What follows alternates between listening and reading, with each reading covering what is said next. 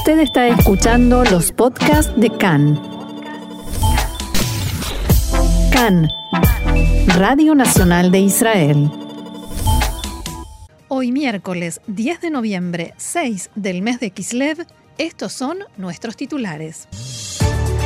El ministro de Salud admite que también él recibe amenazas al igual que los profesionales del gabinete de coronavirus. El gobierno decide acelerar el proceso de inmigración de 5.000 personas que aguardan en Etiopía.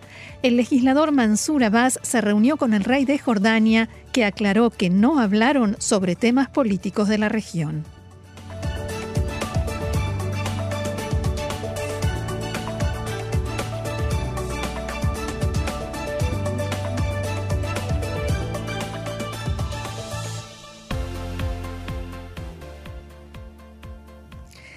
Vamos entonces al desarrollo de la información. Las ministras de Inmigración e Integración, Prinash Tamanoyete, y del Interior, Ayelet Shaked, finalmente llevaron a cabo ayer la reunión que habían anunciado y postergado para tratar la situación de miles de judíos etíopes que aguardan en campamentos el traslado a Israel. Las ministras dialogaron también sobre la evaluación de situación que presentó el Consejo de Seguridad Nacional y que había generado críticas y cuestionamientos. Y lo habíamos hablado aquí en el programa. Esa evaluación decía que quienes esperan en esos campamentos no corren peligro a pesar de que Etiopía se encuentra en una situación de máxima tensión. Recordemos que el ministro de la diáspora, Nachman Shai, cuestionó cómo se entiende que el mismo organismo que dice que no hay peligro haya emitido una advertencia de viaje para que los israelíes no visiten en estos tiempos Etiopía. El Consejo de Seguridad también había dicho que realizar ahora un operativo para traer a los judíos etíopes a Israel podría generar roces y conflicto con el gobierno de ese país.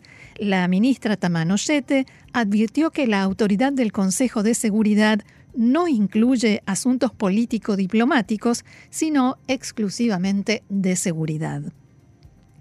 Volviendo a la reunión entre las ministras, se llegó a un acuerdo según el cual Israel actuará para acelerar el proceso de inmigración de las personas que están esperando allí en Etiopía.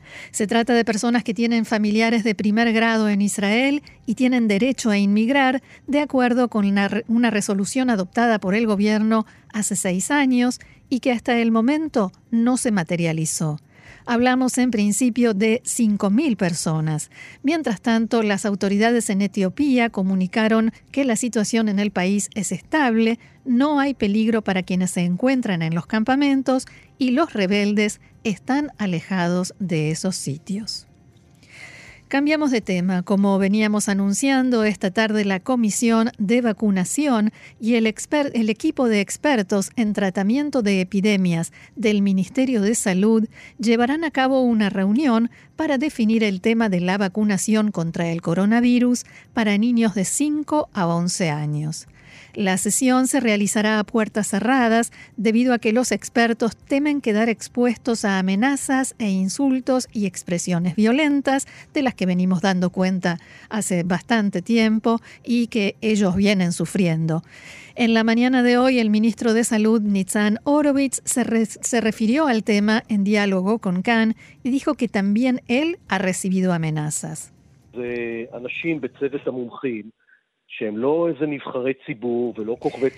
Son personas que forman parte del grupo de expertos, que no son funcionarios electos ni estrellas mediáticas, que por culpa de todo este ambiente que hay también en las redes sociales, las amenazas e intimidación y la violencia, no quieren exponerse, no quieren pasar por esa experiencia. Hay ataques realmente repugnantes contra médicos y contra quien dirige y lidera el sistema sanitario. Y preguntado si él también entra en ese grupo de gente, respondió lo siguiente. Yo también, yo también debo decir, recibo todo tipo de insultos y amenazas. Sí, sí, también a mí me amenazan. El ministro también dijo que a partir del momento en que se tome la decisión, habrá una reserva de vacunas para todo aquel que decida aplicársela a sus niños. Se estima que los profesionales del sistema sanitario aprobarán hoy el uso de la vacuna para niños de 5 a 11 años. Khan pudo saber que las vacunas para los niños llegarán al país dentro de unos días y se estima que la campaña de vacunación comenzará dentro de poco más de una semana. Respecto a la posibilidad de aplicar la vacuna en las escuelas, Orovitz dijo, abro comillas, no sé si eso será necesario en una primera etapa. Si vemos que es lo que se necesita, vacunaremos en todo lugar donde sea posible. El ministro de Salud también habló sobre el nuevo medicamento de Pfizer contra el corona y dijo que el personal del ministerio está estudiando el tema. Si llegamos a la conclusión de que necesitamos ese remedio, lo tendremos. Por otra parte, el Ministerio de Salud anunció que el número de israelíes que recibieron la tercera dosis de la vacuna superó los 4 millones. El ministro de Salud, Nitzan Orovitz, dijo anoche en una sesión informativa a los medios de comunicación que la salida de la cuarta ola de la pandemia se hará con responsabilidad y conciencia. Orovitz declaró, no estamos anunciando una fiesta de fin de corona ni enviamos a la gente a festejar no lanzamos mascarillas al aire. También señaló que el Ministerio está considerando eliminar la etiqueta verde en los gimnasios y restringir la cantidad de personas que puedan reunirse en lugares cerrados. Orovitz afirmó que las autoridades se toman este descenso en la cantidad de contagios como una especie de respiro, un recreo, y explicó, partimos de la premisa de que después de la cuarta ola puede llegar otra y otra. Por tanto, nos estamos preparando para estar listos en todos los aspectos. El ministro sostuvo que si hay otra variante, también vamos a superarla con un mínimo de daño a la vida cotidiana y un máximo de cuidado de la salud. También dijo que la etiqueta verde y las mascarillas se quedarán con nosotros por un buen tiempo. Por tanto, la infraestructura de pruebas de corona continuará operando al igual que la supervisión en el aeropuerto Ben Gurión, el centro de control y los sistemas informáticos que se han creado. Abro comillas nuevamente, no vamos a desmantelar todo eso, crearemos más herramientas para afrontar al coronavirus, al coronavirus, dije, y sus próximas variantes, palabras del primer ministro de Salud, del ministro de Salud, Nitzan Horowitz. Cambiamos de tema. La embajadora de Israel en Gran Bretaña, Tzipi Hotobelli, debió salir escoltada de una conferencia en la Escuela de Economía de Londres. Mientras se desarrollaba la actividad, un grupo de pro-palestinos y estudiantes se manifestaban en el campus.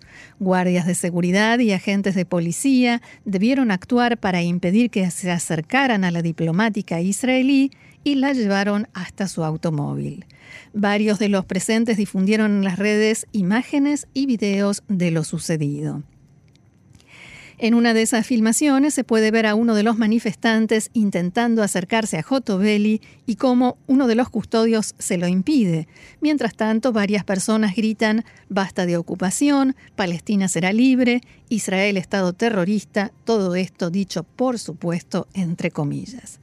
Por su parte, el, ministro de Relaciones Exteriores, Yair Lapid, dialogó esta mañana con Jotobelli. Lapid escribió en su cuenta de Twitter que Tzipi Jotobelli no permitirá que ningún grupo de matones violentos y antisemitas la intimiden, al igual que todos los demás embajadores de Israel en el mundo.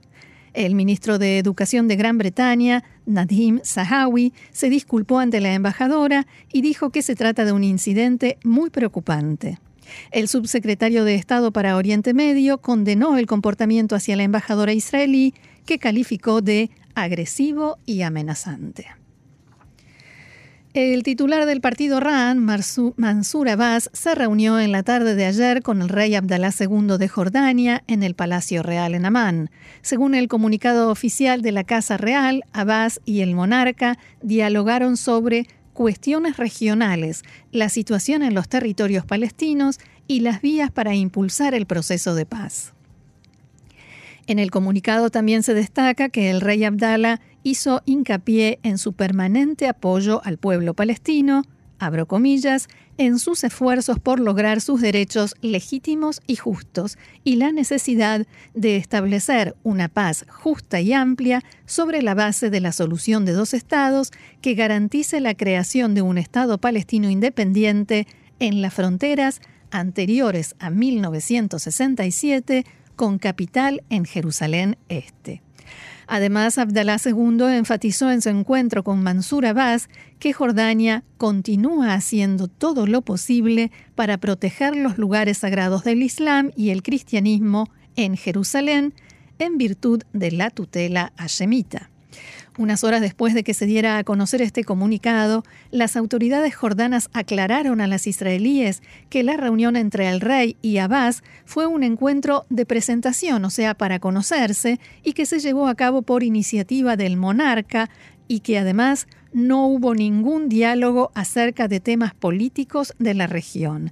En Jordania también aseguraron que el comunicado de la Agencia Oficial de Noticias sobre el contenido de la reunión fue emitido en forma errónea y no refleja el verdadero contenido de la conversación.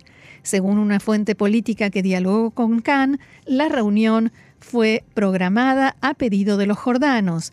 En Jerusalén aclararon en las últimas horas que el legislador Mansur Abbas informó al primer ministro Naftali Bennett y al ministro de Relaciones Exteriores Yair Lapid con anticipación sobre los detalles del viaje y la reunión. También dijeron que este viaje no fue definido como una misión política en nombre del gobierno.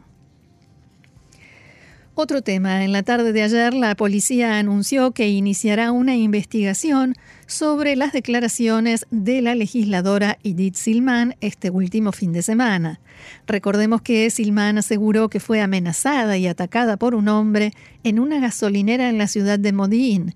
Debido a que se negó a dar detalles sobre lo sucedido, en la oposición aseguraron que la legisladora simplemente inventó el incidente y que este nunca ocurrió. La policía tomó la decisión de investigar después que recibió todo el material relacionado con el tema de parte del jefe de seguridad de la Knesset. El jefe de seguridad de la Knesset transmitió a la policía la información que Silman le había entregado. Se trata, dijeron, de información general y no específica que incluye un registro de amenazas e insultos, además de un informe general sobre el ataque que describió sin fecha exacta. Para continuar con esta investigación, la policía tendrá que tomar declaración testimonial a la legisladora Edith Silman. La parlamentaria dijo en diálogo con Khan que se mantiene firme en lo que declaró públicamente respecto del incidente y que se alegra de que la policía esté investigando este caso de agresión.